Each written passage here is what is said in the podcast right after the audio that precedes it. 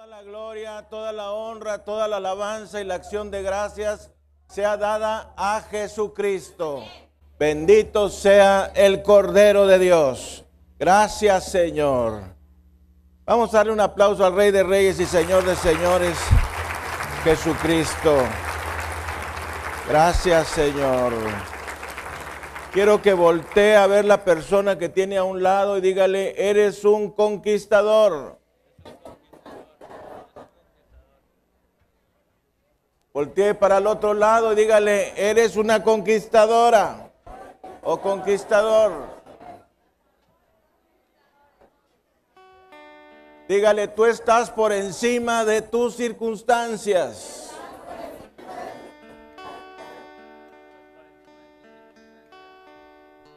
Bendito sea Jesús. Y nos dice la palabra del Señor en el libro del profeta Jeremías, capítulo 29, a partir del versículo 11.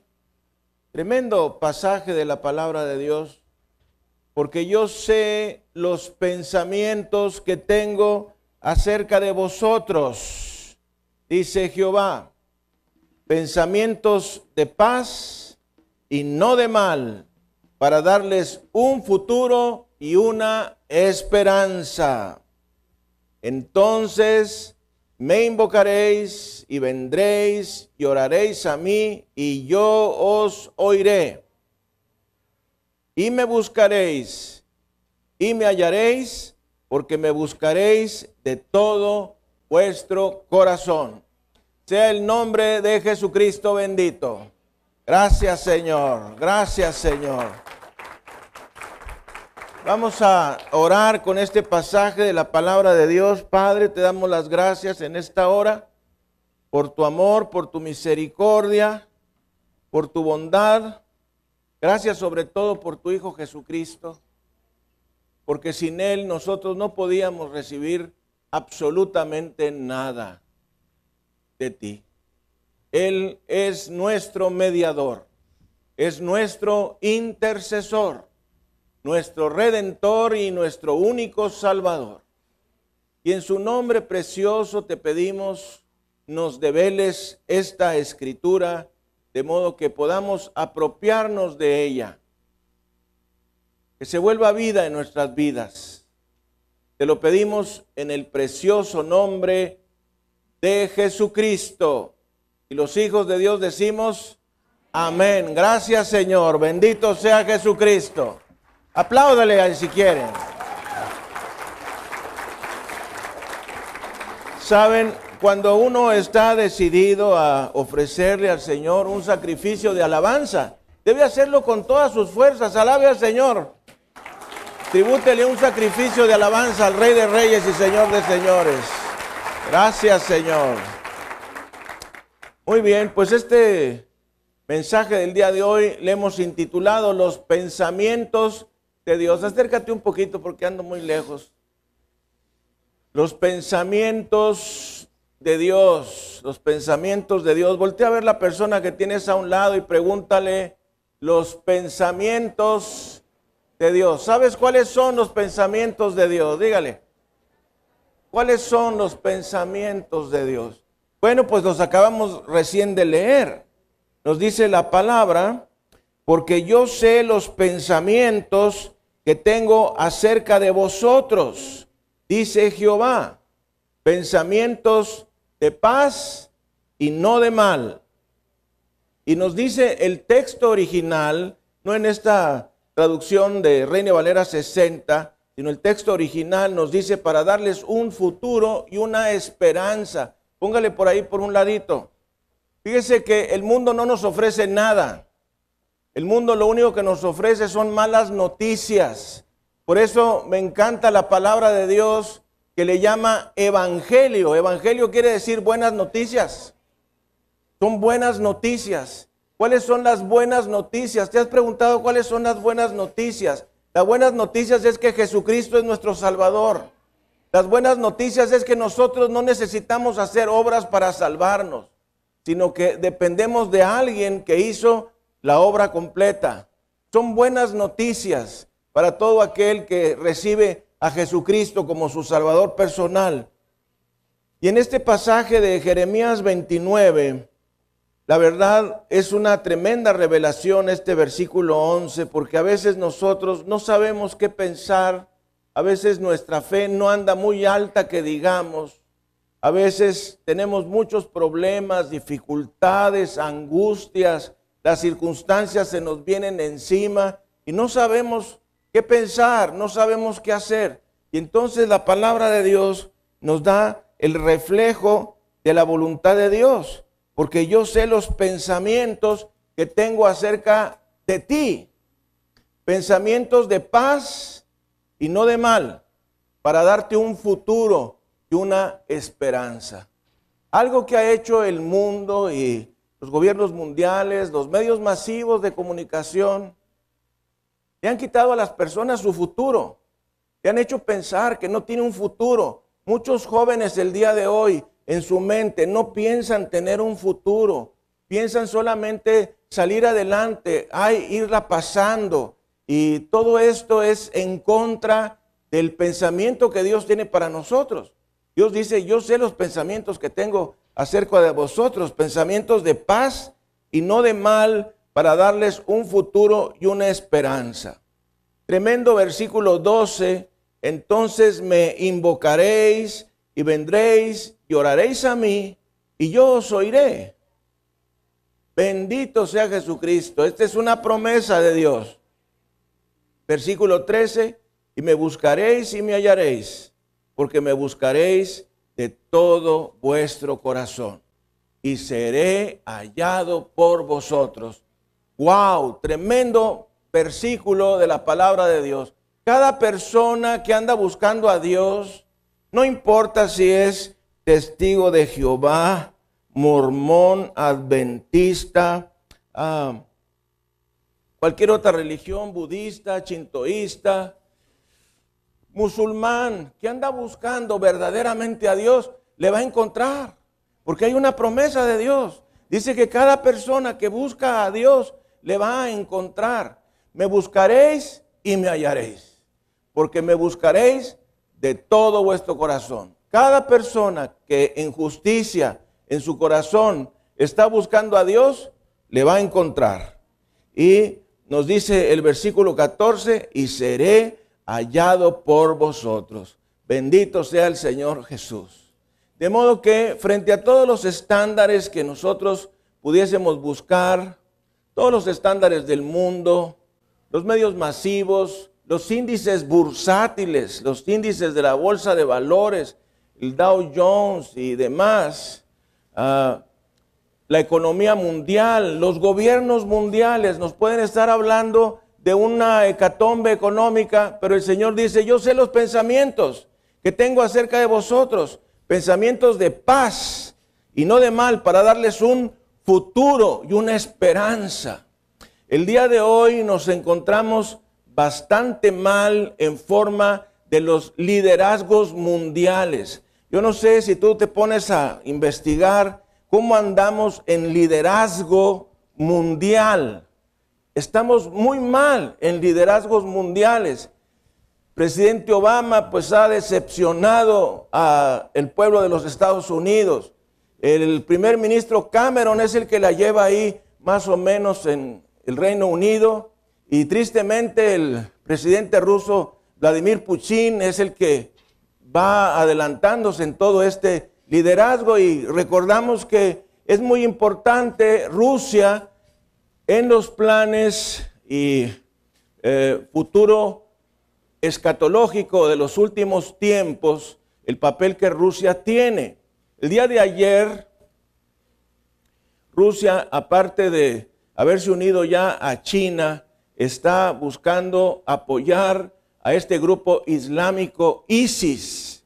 De modo que todos estos, todas estas cosas nos hacen desequilibrarnos mentalmente, nos pueden hacer desequilibrarnos en nuestro corazón, pero frente a todo esto tenemos la promesa de la palabra que dice, yo sé los pensamientos que tengo acerca de ti, pensamientos de paz y no de mal, para darte un futuro y una esperanza. Dele gloria, honra y alabanza al Cordero. Gracias Señor. Gracias Jesús. Y siempre tenemos la necesidad, cuando hablamos de promesas y bendiciones, tenemos la necesidad de referirnos a Génesis en el capítulo 12, porque todas las promesas que nosotros tenemos vienen de la promesa que Dios le dio a Abraham. Y nos dice Génesis en el capítulo 12, primeros versículos, gracias Señor. Nos dice, pero Jehová había dicho a Abraham, vete de tu tierra y de tu parentela y de la casa de tu padre a la tierra que te mostraré. Y haré de ti una nación grande y te bendeciré y engrandeceré tu nombre y serás bendición.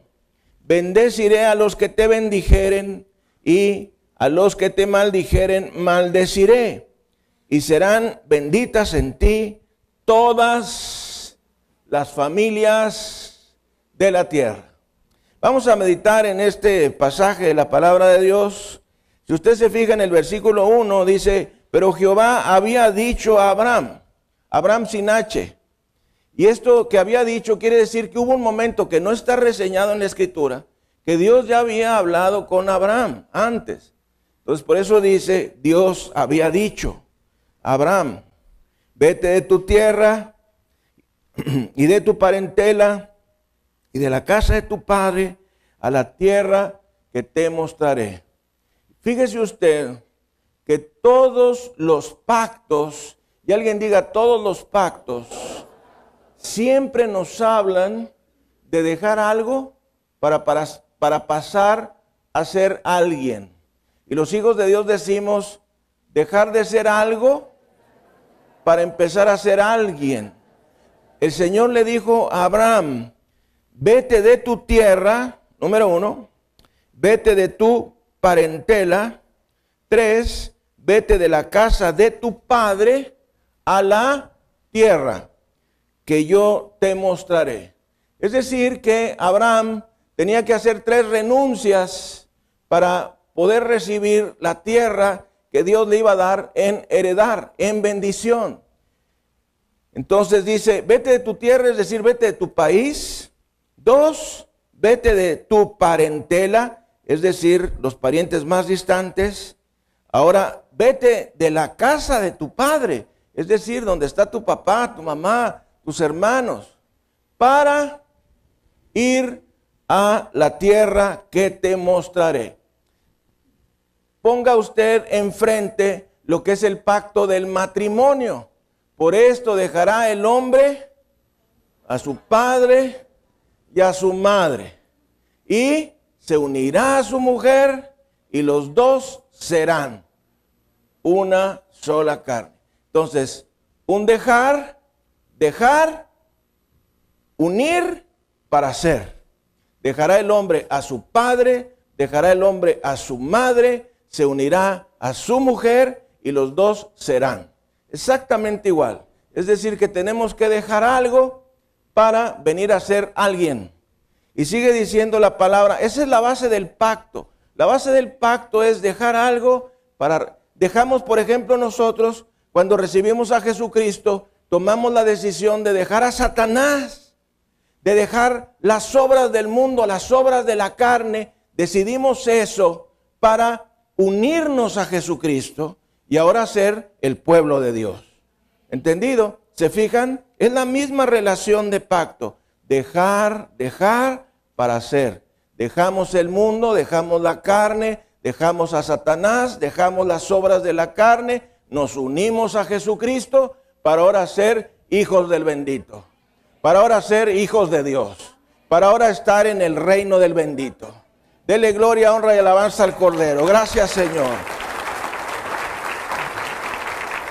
Esa, esas características del pacto también se manifiestan en el cortar, porque la palabra pacto viene de la expresión hebrea berit o brit, Alguien diga berit o brit. Quiere decir cortar. Brit quiere decir cortar. Entonces, cortas tu relación ah, le dijo el Señor, con tu tierra, corta tu relación con tu parentela, corta tu relación con la casa de tu padre y ahora vas a, ir a la tierra que te mostraré. También esa, eso nos habla de pacto. Pacto tiene que ver con cortar. Por eso los animales en el Antiguo Testamento tenían que ser cortados. Por eso en el pacto, eh, ya con Moisés, había la necesidad, bueno, ya desde antes, desde Abraham, de hacer la circuncisión. Porque la circuncisión es una señal del pacto en el Antiguo Testamento, no en el Nuevo. En el Nuevo Testamento los creyentes no tenemos necesidad de circuncidarnos. Gracias a Dios. Bendito sea Jesucristo. Y dice el Señor en su palabra, el que se quiera circuncidar, que guarde toda la ley. Imposible, ¿verdad? Entonces Dios te dice, si tú te quieres hacer judío y te quieres circuncidar, entonces estás obligado a guardar la ley. Entonces, nosotros hemos sido hechos libres de la ley en cuanto a la salvación.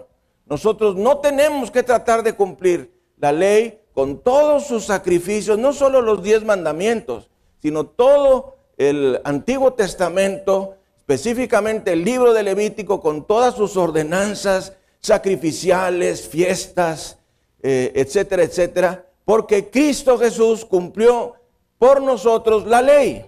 Bendito sea Jesucristo. Y nos dice el Señor en su palabra, y haré de ti una nación grande, y te bendeciré, y engrandeceré tu nombre, y serás bendición. Es decir, tú te y serás. Voltea a ver la persona que tiene a un lado y dígale, tú te y serás. Con fuerza. Tú te y serás. Fíjese, fíjese. Dice, te bendeciré bendeciré, ¿qué? Engrandeceré tu nombre y serás. Una vez más, dice el Señor en su palabra, te bendeciré, engrandeceré tu nombre y serás. Te bendeciré, engrandeceré tu nombre y serás. Te, tú y serás. Primero Dios te tiene que bendecir a ti para luego bendecir a los que están a tu alrededor. Bendito sea Jesucristo. Gracias Señor. Bendito sea el Señor Jesús. Entonces viene la, tremenda exhortación. Bendeciré a los que te bendijeren y a los que te maldijeren maldeciré y serán benditas en ti todas las familias de la tierra. Pregúntele al recién fallecido presidente Chávez de Venezuela que acababa de insultar al pueblo de Israel y al poquito tiempo tuvo cáncer y murió. Entonces es una cosa muy grave maldecir al pueblo de Israel. Entonces, esta es la promesa tremenda de Dios a Abraham. Y acuérdese que nosotros, ¿por qué tenemos que irnos a Abraham? Porque nosotros por causa de la fe en Jesucristo somos herederos de las promesas que Dios le dio a Abraham. Gálatas capítulo 3. Esto es sumamente importante porque cuando estamos hablando y hablando de Abraham y de la necesidad de ir a Génesis 12, eh, pues nos puede saltar alguna duda o pregunta y aquí está la respuesta. Gálatas capítulo 3, versículo 14 para que en Cristo Jesús la bendición de Abraham alcanzase a los gentiles, a fin de que por la fe recibiésemos la promesa del Espíritu. Bendito sea Jesucristo. ¿Ya lo entendió?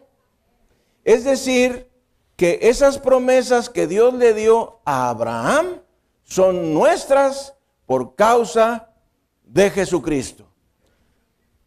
Ah, los judíos están muy contentos, muy orgullosos de ser hijos de Abraham y piensan que solamente ellos son hijos de Abraham. El asunto es que Abraham no era judío. Voltee usted a ver las personas que tienen un lado y dígale, Abraham no era judío. ¿Sabían eso? ¿Sabían eso? Abraham no era judío.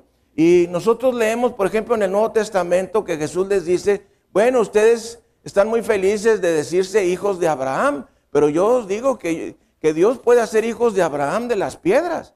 Y esas piedras somos nosotros. Esas piedras somos nosotros. Porque nosotros venimos a ser hijos de Abraham por causa de Jesucristo. Gracias Señor. Entonces nos dice Gálatas 3:14, para que en Cristo Jesús la bendición de Abraham alcanzase a los gentiles, es decir, a nosotros. Y nos dice, a fin de que por la fe recibiésemos la promesa del Espíritu. Esto es algo verdaderamente sensacional, porque a veces nosotros, como los judíos, solamente estamos esperando bendiciones en el orden material, en el orden económico. Yo pienso que si a un judío, eh, yo o un rabino le dijésemos que las bendiciones de Dios son espirituales, a lo mejor no les importaba mucho, excepto a los rabinos y algún otro judío ortodoxo muy entregado, porque la gente quiere puras cosas para aquí, quiere cosas para esta vida. Bueno, pero en esta vida, ¿qué me da Dios? Me acuerdo una persona que gané para Jesucristo y me dijo, bueno, ya recibí a Jesucristo, ya sé que voy a ir al cielo, pero aquí, ¿qué me va a dar Dios? Dije, bueno, dice el Señor en su palabra que todos aquellos que hemos dejado padre, madre, hermanos, hijos, eh, casa, tierras, dice, tendremos cien veces más aquí, aquí en la tierra. Y además, la vida eterna. Entonces, bueno, eso es lo que la gente quiere escuchar. La gente quiere escuchar las promesas materiales. Pero Dios no solamente nos ofrece promesas materiales, nos ofrece promesas espirituales. Y solamente, fíjese esto, solamente una persona espiritual anhela las cosas espirituales. ¿Mm? Si no, pues imagínate que mucha parte de nuestra vida cristiana, pues estamos buscando lo material. Dios, bendíceme. Dios, dame más dinero. Dios, dame un mejor trabajo. Dios, que me aumenten el ingreso. Dios, dame para pagar el recibo. Dios, o sea, puras cosas en el orden económico. Pero Dios no solamente ha ofrecido cosas en el orden económico, sino en el orden espiritual. Y la promesa más grande después de tener a Jesucristo en tu corazón es tener el Espíritu Santo. Fíjate que el Espíritu Santo nunca habitó en una forma permanente en los creyentes del Antiguo Testamento, ni en los reyes, ni en los profetas, sino que lo tenían solamente por poco tiempo, mientras tenían su ministerio, mientras ejercían su reinado. Pero nosotros tenemos el Espíritu Santo morando nosotros permanentemente. Y lo que nos redarguye, lo que nos inquieta cuando estamos en una situación de pecado, pues es el Espíritu Santo. Ese Espíritu Santo que vino a nosotros cuando recibimos al Señor Jesucristo. Efesios 1:13. En él también vosotros, habiendo oído la palabra de verdad, el Evangelio, de vuestra salvación y habiendo creído en Él, fuisteis sellados con el Espíritu Santo de la promesa.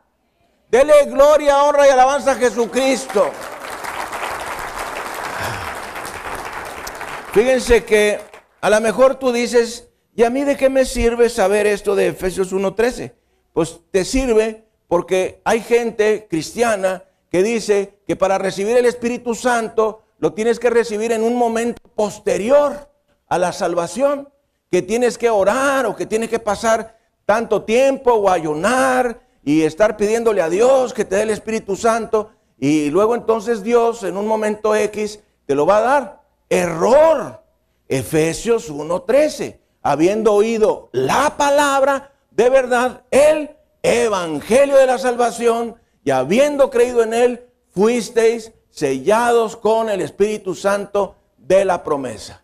Entonces Dios nos dice, número uno, si tú has oído la palabra, si tú has oído el Evangelio, es decir, la muerte, sepultura y resurrección de Jesucristo, y tú has creído en ello, tú recibes el Espíritu Santo. Bendito sea Jesucristo. Dele gloria, honra y alabanza al Señor Jesús. ¿Qué quiere decir esto? Que nosotros no necesitamos orar para recibir el Espíritu Santo.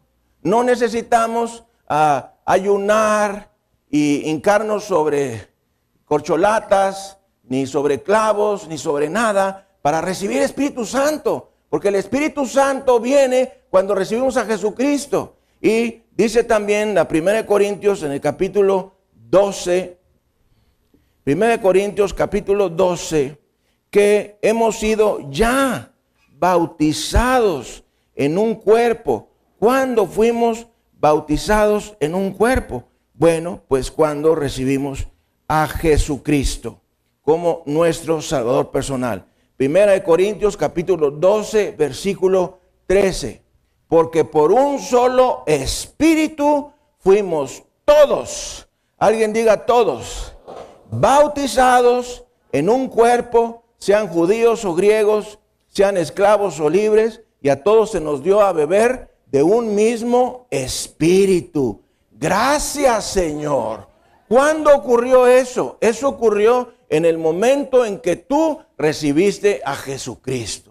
De modo que cuando nosotros recibimos a Jesucristo, pasaron muchas cosas que nosotros no nos dimos cuenta. Estábamos así, ah, ah, ah", ¿verdad? Yo, yo, así estaba, yo me acuerdo, pues que yo, la verdad es que no sé ni cómo recibí a Jesucristo. Es verdad, y tú ponte a pensar qué estaba ocurriendo en tu vida cuando tú recibiste a Jesucristo. Yo estaba así como bien distraído y pues bendito sea el Señor que recibí su gracia y pude aceptar a Jesucristo. Pero si ahora volteo yo para atrás y digo, mm, ¿qué, cómo, ¿cómo fue que yo recibí a Jesucristo? Pues me hago cinco mil preguntas, ¿verdad? Y casi ninguna respuesta tengo. Fue un acto de la gracia de Dios, de su infinita misericordia y bondad. Entonces, de que pudiera yo hacer un alto y escuchar a la persona que me estaba compartiendo de la palabra de Dios y aceptar a Jesucristo. Que oiga usted, yo pienso que más Él es el que nos acepta a nosotros que nosotros a Él, porque Él es más grande, súper, mega, ultra grande, más que nosotros. Pero nosotros decimos que aceptamos a Jesucristo. Es decir, que hicimos un acto de fe en creer lo que Cristo hizo por nosotros en la cruz del Calvario. Bendito sea Jesucristo. Entonces dice 1 Corintios 12, 13, que por un solo espíritu, es decir, el Espíritu Santo, fuimos todos, todos los que hemos creído, bautizados, que quiere decir inmersos e identificados, identificados, ¿con quién? Con Jesucristo. Sean judíos o griegos, sean esclavos o libres, y a todos se nos dio a beber de un mismo espíritu. Es decir, Ruach HaKodesh, el Espíritu Santo. Bendito sea el Señor Jesús. De modo que por causa de Jesús, nosotros tenemos acceso, nosotros tenemos conexión a las promesas de Dios dadas a Abraham. Entonces tú proponte durante esta semana buscar qué fue lo que Dios le prometió a Abraham. Dios le prometió a Abraham engrandecer su nombre. Y Dios le prometió a Abraham que él iba a ser de bendición para los demás. Y cuando nosotros recibimos a Jesucristo, también nosotros nos volvemos en bendición para otras personas. Bendito sea el Señor Jesús. Gracias Señor. Por causa de Cristo somos simiente de Abraham. Y nos dice el Salmo 8 en los versículos 1 al 9. Salmo 8, versículos 1 al 9. Si se va a la mitad de la Biblia es más fácil llegar a él. Quiero que te prepares porque al terminar este mensaje vamos a hacer una oración para recibir las bendiciones de Dios. Entonces prepara tu corazón. Si tú sientes en este momento que tienes una necesidad imperiosa, como yo o como algún otro de los que estamos aquí, prepárate para recibirlas en el nombre de Jesús. Salmo 8, versículo 1. Oh Jehová, Señor nuestro, cuán glorioso es tu nombre en toda la tierra. Has puesto tu gloria sobre los cielos. De la boca de los niños y de los que maman, fundaste la fortaleza o la alabanza a causa de tus enemigos, para hacer callar al enemigo y al vengativo. Cuando veo tus cielos, obra de tus dedos, la luna y las estrellas que tú formaste, digo, ¿qué es el hombre para que tengas de él memoria? Y el Hijo del Hombre para que lo visites. Le has hecho poco menor que los ángeles y lo coronaste de gloria y de honra. Esto de que nos ha coronado de gloria y honra no es solamente gloria y honra, sino gloria, honra y favor. La palabra honra también significa favor, el favor de Dios. Tremendo versículo 5, le has hecho poco menor que los ángeles. Somos poco menos que los ángeles en la tierra. En la tierra porque los ángeles tienen mucha actividad sobrenatural, pero cuando nosotros vayamos al cielo, pues vamos a ser mayores que los ángeles.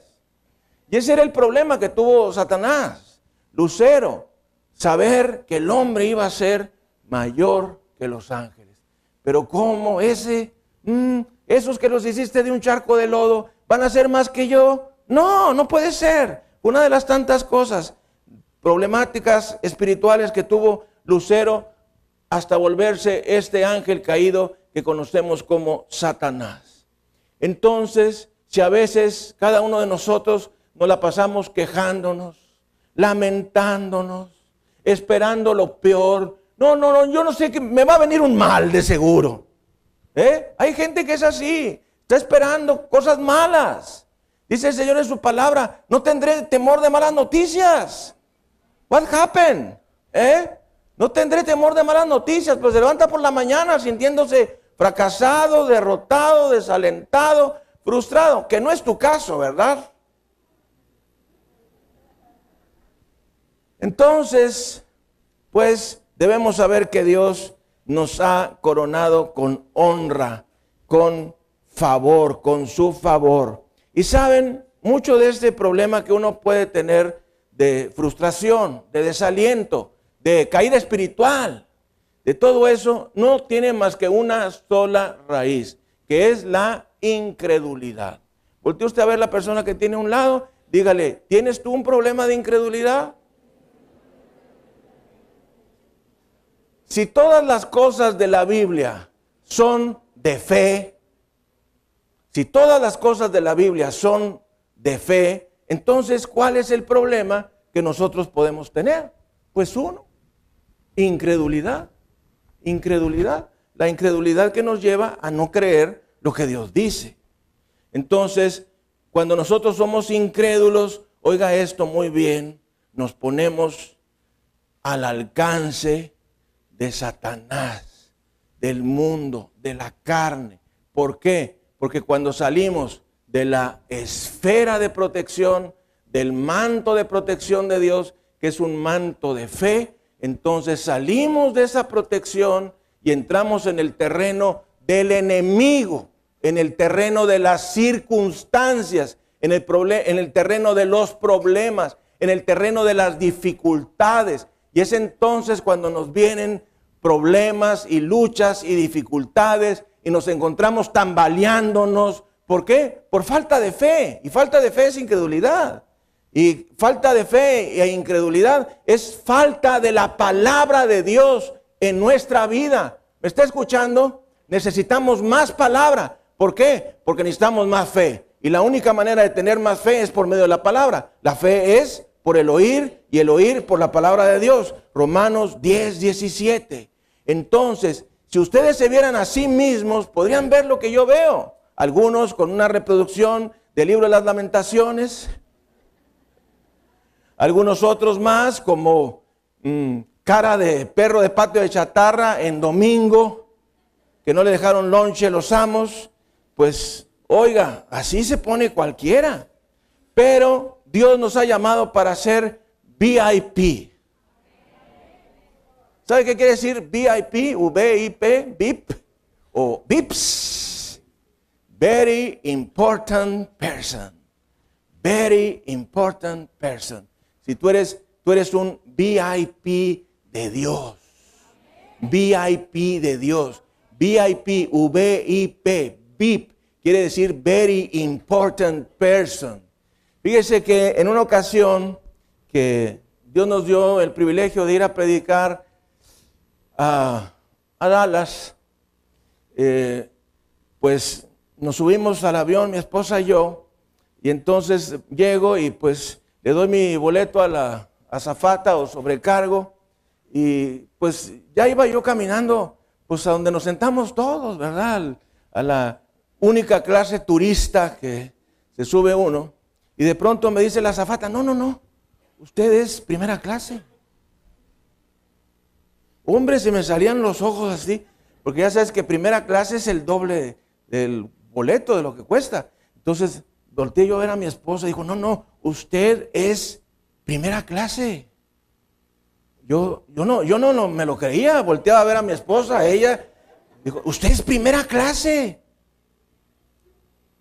Bueno, gracias Señor, Dios Todopoderoso. Entonces me fui a la primera clase. Entonces estaba sentado en la primera clase y entonces pues viene la sobrecargo y te da eh, la toallita para que te limpies las manos y lo que te acercan o te acercaban pues era una vajilla de las que se quiebran, ¿verdad? Rompible, nada desechable, tu, vaso de vidrio, tu, buen plato ahí de losa, etcétera, y los cubiertos eh, normales, ¿verdad? Metálicos, y no todas las mugres esas desechables que le dan a uno.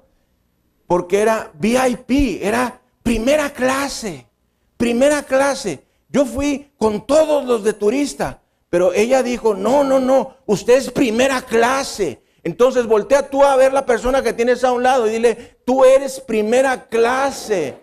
Tú eres primera clase. VIP, dígale, VIP. Very important person. ¿Eh? ¿Te lo crees? ¿Te lo crees? Si tú no te lo crees, ¿cómo puedo hacerle yo para que lo creas? Ustedes saben de esos dos niños que cuando uno es niño, ¿cómo te gusta presumir, verdad? Entonces estaban dos niños ahí y dijo un niño, mi papá tiene mejor carro que el tuyo. Entonces le dijo el otro, dijo, mi papá trabaja donde venden los carros esos. Y entonces le dijo el otro niño, sí, pero tú no vives en una casa como la que yo tengo. Dijo, no hombre, esa es la que tenemos para tener un bajo perfil. Cuando te vean tu carro todo amolado y chocado y todo raspado y las llantas así medias bajas, y te preguntan, no, hombre, ¿cómo te ese carro? Y es que estoy guardando un bajo perfil. Porque si saco el Lamborghini, pues me persiguen, ¿verdad? Entonces dile por eso, por eso traigo el carro todo amolado, porque ando guardando bajo perfil. Bueno, entonces dijo, no, mi papá es el, el, que trabaja, el gerente de la agencia donde venden el carro ese que trae tu papá. Y, y la casa que tú vives, no, hombre, es la que yo tengo es mejor que la tuya y no, pues que la mía es de bajo perfil, etc. Y entonces, ah, pues así siguieron presumiéndose. Yo quiero decirte hoy que nuestro Padre es el Dios que hizo el universo. Bendito sea Jesucristo. Nosotros somos los pirurris de Dios. ¿Se acuerdan ustedes del pirurris de este personaje de Luis de Alba, verdad? que, le hacía al, chavo de la Ibero y mi papi, y es que mi papi, bueno, pues nuestro papi es Dios. Cuando tú levantas así los ojos y ves las montañas, esas montañas las hizo mi papi. Esos mares los hizo mi papi. ¿Por qué? Porque yo soy hijo de Dios. Soy hijo del bendito y habito en el reino del bendito. Dele gloria, honra y alabanza al Cordero.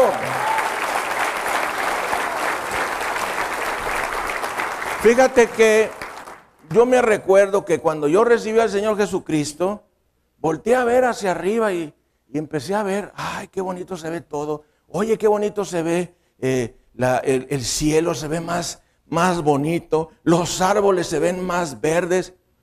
No era eso, era yo el que había cambiado. Cuando tú has hecho a Jesucristo tu Salvador personal, cambian las cosas a tu alrededor, porque tu percepción cambia, cambia cuando uno ha hecho a Cristo tu Salvador personal. Y nuestro Padre Celestial es el que ha hecho todo lo que nosotros vemos, todo lo bueno que nosotros podamos ver. Oiga esto, todo lo bueno que nosotros podamos ver lo ha hecho Dios. Dele gloria, honra y alabanza al Cordero. Y como decimos, como decimos en los encuentros, ¿crees tú que ya has recibido todo lo que Dios tiene para ti? Definitivamente que no. No hemos recibido todo lo que Dios tiene para nosotros. Dios tiene muchas cosas para nosotros, pero nosotros debemos de tener la actitud, primero, de creer y segundo, de recibir. Entonces a veces nuestra fe anda baja, pues no vamos a creer. Nuestra fe anda baja, pues no vamos a recibir. ¿Qué es lo que hace un niño cuando recibe? Estira la mano, ¿verdad? Bueno, ese recibir de nosotros es estirar la mano una actitud de estirar la mano para recibir lo que Dios tiene para nosotros. ¿Ustedes creen que nuestros hijos sepan todo lo que nosotros les podemos dar? Claro que no. Bueno, de la misma manera nosotros no sabemos todo lo que Dios nos puede dar. Todo lo que Dios nos puede dar. Porque nuestros pensamientos no son sus pensamientos, ni nuestros caminos son sus caminos. Dice el Señor, cuán altos son los cielos sobre la tierra, así son mis caminos más altos que los tuyos y mis pensamientos más altos que tus pensamientos. Dice la palabra, cosa que ojo no vio, ni oído oyó, ni ha subido a corazón de hombre, es lo que Dios ha preparado para los que le aman. ¿Me está escuchando? ¿Qué quiere decir eso? Cosa que ojo no vio, es decir, cosa que jamás en tu vida has visto, cosa que ojo no vio, cosa que oído no oyó, cosa que jamás has oído, cosa que no ha subido a tu corazón, es decir, que ni siquiera has anhelado. Dios tiene para ti, para todos los que le amamos. Bendito sea Jesucristo. Gracias Señor. ¿Sabe una cosa? Dios es un buen Dios. Dios es un buen Dios. Y a veces nosotros nos comportamos como si Dios fuese malo. ¿Me entiende? Porque estamos esperando cosas negativas, cosas malas. Y el Señor una vez más le digo, dice, no tendré temor de malas noticias. Nosotros no podemos vivir si estamos esperando cosas malas. De modo que necesitamos levantar nuestra cabeza porque somos hijos del Dios Altísimo. Es el tiempo en que tú debes disponerte a recibir un trato preferencial. Bendito sea Jesucristo. Y es que el favor de Dios, la gracia de Dios, te abrirá las puertas. Yo me acuerdo por ahí de un anuncio que escuchábamos en la radio del ICM, Instituto de Computación Monterrey. Creo que así era. Y entonces decía el eslogan, ven al ICM y se te abrirán las puertas.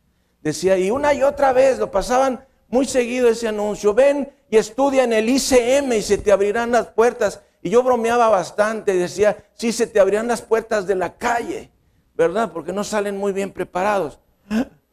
Entonces, pero el favor de Dios sí nos abre las puertas, nos abre las puertas de la bendición, nos abre las puertas del favor de Dios.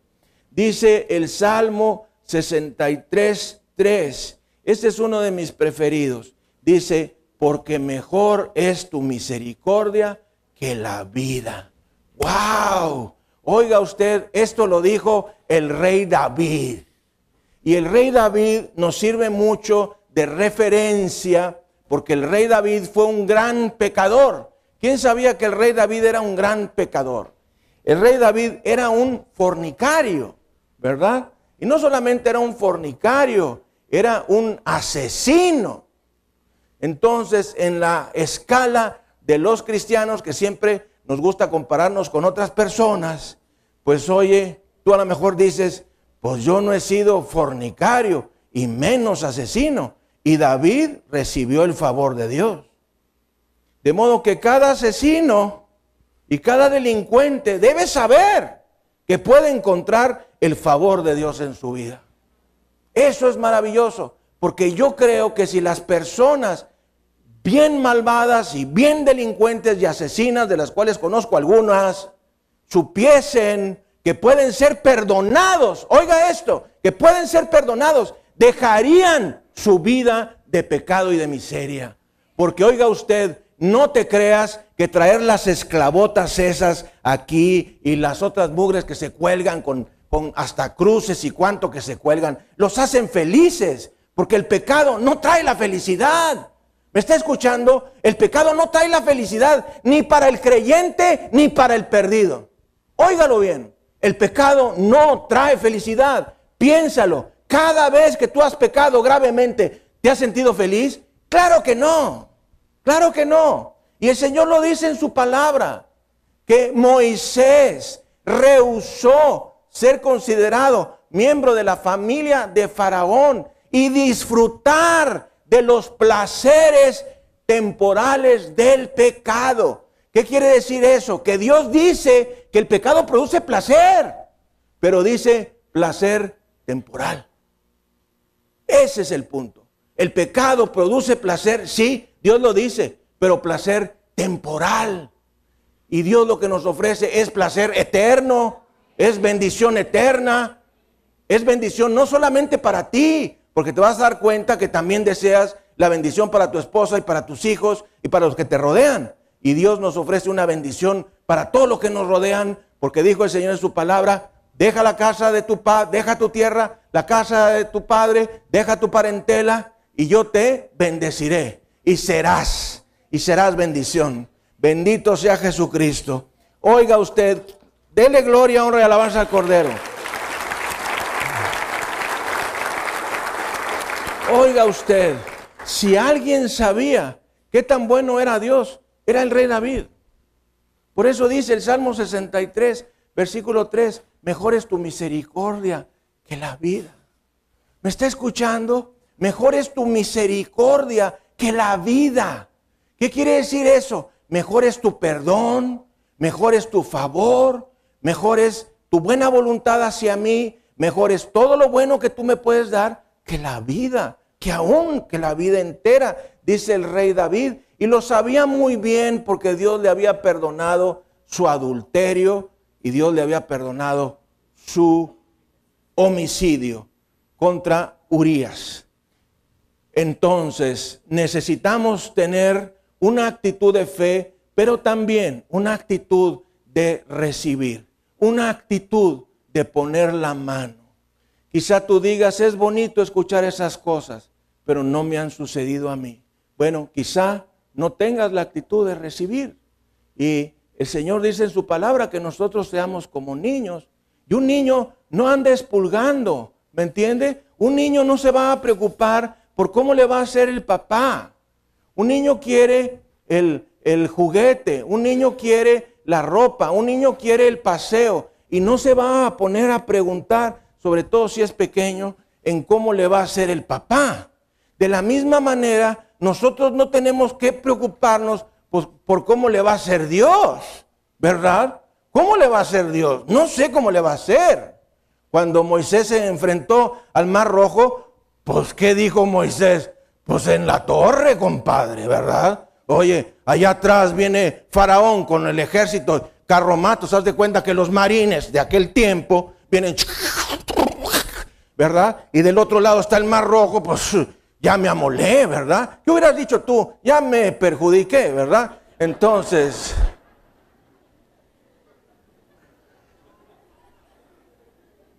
hay que leer entre líneas las escrituras. Dice la palabra que entonces se, puso a clamar este, eh, Moisés, se puso a clamar. Y Dios le dijo, ¿qué estás haciendo? ¿Qué estás haciendo? Estira la vara. Hay tiempo para clamar, hay tiempo para actuar. Imagínate que Dios le dijo a Moisés, no ores. Eso le dijo. ¿Por qué estás clamando? extiende, extiende la vara, hiere el mar. Es el milagro que todos los pueblos del mundo se acuerdan que Dios les hizo al pueblo de Israel. Bendito sea el Señor. Gloria, honra y alabanza al Cordero. Gracias Señor. Bendito sea Jesucristo. Gracias Señor. Oiga, la Biblia es un libro de milagros. Si nosotros sacamos los milagros de la Biblia nos quedamos sin nada. La Biblia es un libro de milagros de principio a fin. Desde la creación del hombre, de, a partir de un charco de lodo, cuando te sientas muy fufurufo, recuérdate, somos un charco de lodo. Pintado, rasurado, como sea, pero es un charco de lodo. ¿Sabe qué? Por ahí algunos científicos se pusieron a investigar y que, el charco de lodo, y que el charco de lodo. A ver, nada. Los 14 elementos que tiene la tierra son los mismos que tenemos nosotros. Creo que pesados en balanza, bueno, algunos más. Somos como 10 dólares. Y ahí andas presumiendo tus 10 dólares por todos lados. Hombre. Come on, come on. La Biblia es un libro de milagros. Bendito sea Jesucristo. Oiga usted, Josué capítulo 10, nos dice el Señor en su palabra que Josué le dijo, Sol, detente en Gabaón. Luna, detente en el valle de Ajalón. ¿Qué hubieras dicho tú? Ni más, ya nos amolamos. ¿Verdad? Claro, pero no, Josué era un hombre de fe. Atención, Dios nunca había detenido el sol antes. Dios nunca había detenido la luna antes. Nunca, nunca. Ese es el chiste. Creer lo que nunca ha ocurrido. Confiar en lo que nunca ha pasado. Eso fue lo que hizo Josué. Señor, detén el sol en, en, uh, ¿en dónde? En Gabaón. Luna, detente en el valle de Ajalón. Nunca había ocurrido. Claro, no lo dijo para que sus niños jugaran más, ¿verdad? Sino era para ganar una batalla. Pero nunca había ocurrido. Nunca se había abierto el mar rojo como lo ocurrió con Moisés. Nunca habían ocurrido los milagros del Antiguo Testamento cuando recién se hicieron por primera vez. Y nosotros tenemos la ventaja que tenemos todo el Antiguo Testamento para creer Romanos 14, 12. Las cosas que se escribieron antes para vuestra enseñanza se escribieron a fin de que por la paciencia y la consolación de las escrituras tengamos esperanza. Gracias Señor Jesús. Muy bien. ¿Qué necesito para recibir las promesas de Dios? ¿Qué necesito para recibir las bendiciones de Dios? Número uno, necesita ser salvo. ¿Por qué? porque las promesas de Dios son para los hijos, no para los vecinos. Número uno. Número dos, necesitas creer. Alguien diga creer. Necesitas creer. Bueno, primero ser salvo. Número dos, saber.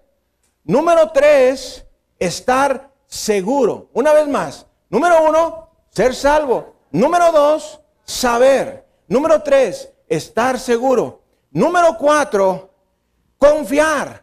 Número cinco, esperar. Otra vez, las bendiciones de Dios son para los hijos. Número uno, necesito ser salvo. Número dos, saber. ¿Cómo voy a saber? Por la palabra de Dios. Número tres, necesito estar seguro. Y también eso lo obtenemos por leer la palabra, porque por la fe se lo oye y el oír por la palabra de Dios. Número cuatro, necesito confesar. Confesar. Y número cinco, necesito esperar. Yo ya estoy haciendo mis nuevos planes del templo de la iglesia El Camino. Con un amplio estacionamiento, con torres de vigilancia para cuidar los carros, donde contratemos policías para que ningún creyente esté ahí. Ah, también bien cercado, con los accesos a todo dar, una gran explanada de templo y todo lo que se necesita para cada uno de los ministerios que tenemos de los baby kids, de los pre-kids, de los kids, de los juniors, de los radicales, del ministerio de alabanza y todo ponerlo muy padre y muy acondicionado ¿Por qué? Porque soy salvo. ¿Por qué? Porque sé. Tres, porque estoy seguro. ¿Por qué? Porque lo estoy confesando y lo único que me falta es esperarlo. Vamos a orar. Vamos a ponernos delante de Dios. Y mi conteo dice, con su cabeza inclinada y sus ojos cerrados, quiero preguntarte, ¿cómo está tu fe? ¿Cómo está tu fe? Tu fe está a la misma altura de tu lectura de la palabra de Dios. Entonces, vamos a ponernos delante de Dios, vamos a confesar su bendición, vamos a ponernos de acuerdo en el creer, en el confesar y en el esperar. ¿Deseas la bendición de Dios en tu vida? ¿Deseas ser bendecido en cada área de tu vida? Quiero preguntarte, ¿tienes necesidad? Claro que sí. A veces cuando nos ponemos muy soberbios sentimos que no necesitamos de Dios, pero claro que necesitamos de Él. Bueno, ahí donde tú estás, vamos a orar. Repite junto conmigo, Dios Todopoderoso, en esta hora quiero humillarme delante de ti. Mi fe es pobre. Me falta lectura de tu palabra. Me falta oración. Perdóname. Me arrepiento de todo pecado que me ha hecho apartarme de tu palabra. Perdona mi soberbia, perdona mi vanidad, perdona mi egoísmo. Perdóname, Señor, porque he estado en desobediencia. He dejado de orar, he dejado de leer. Mi fe está muy baja. Perdóname, Señor. Me arrepiento. Lávame con la sangre de Jesucristo. Señor Dios Todopoderoso, te pido tu bendición. Extiende tus manos. Vamos, extiende tus manos físicamente. Vamos a orar. Póngalas en actitud de recibir, sus manitas abajo, palmas hacia arriba. Ahí donde tú estás. Dios Todopoderoso, te pido, me des vida. Dame vida, Señor. Dame salud. Señor, suple mis necesidades afectivas, emocionales y sexuales. Señor, bendice mi matrimonio, bendice mi familia. Señor, trae unidad a mi matrimonio trae unidad a mi familia. Señor, te pido sanidad a mi cuerpo, conforme a tu palabra, donde dices, mas el herido fue por nuestros pecados, molido por nuestras transgresiones, el castigo de mi paz fue sobre él y por las llagas de Jesús yo he sido sanado. Soy sanado. En el nombre de Jesús. Señor, dame protección. Protege mi hogar. Protege mi familia. Protege a mi esposa. Protege a mis hijos. Protege mi trabajo. Protege mi negocio. Protege mi iglesia Señor, provéeme todo lo que necesito. Provee mi economía. Señor, dame un incremento salarial. Dame un nuevo trabajo si es necesario. Y bendíceme y prospérame. En el nombre precioso de Jesucristo, nuestro Señor. Amén. Y amén. Dele gloria, honra y alabanza al Cordero. Mientras cantamos, Jesús eres tú. Jesús eres tú. Vamos a ponernos de pie y vamos a alabar a nuestro Dios. Alábele. Alábele, como decía alguien por ahí, alábale si puedes. Levanta tus brazos, levanta tus brazos, extiende tus manos y alabemos a nuestro Dios de una manera excepcional. Gracias Jesús, gracias Señor. Dígalo conmigo. Jesús,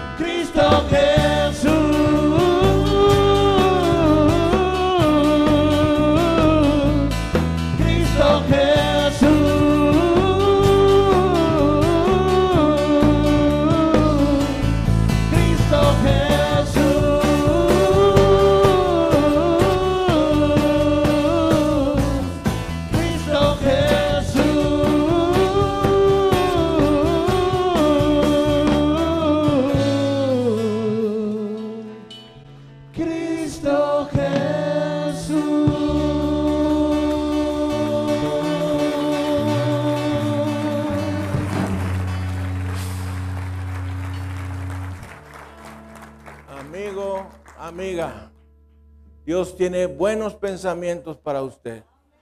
Dice el Señor en su palabra, yo sé los pensamientos que tengo acerca de vosotros, pensamientos de paz y no de mal.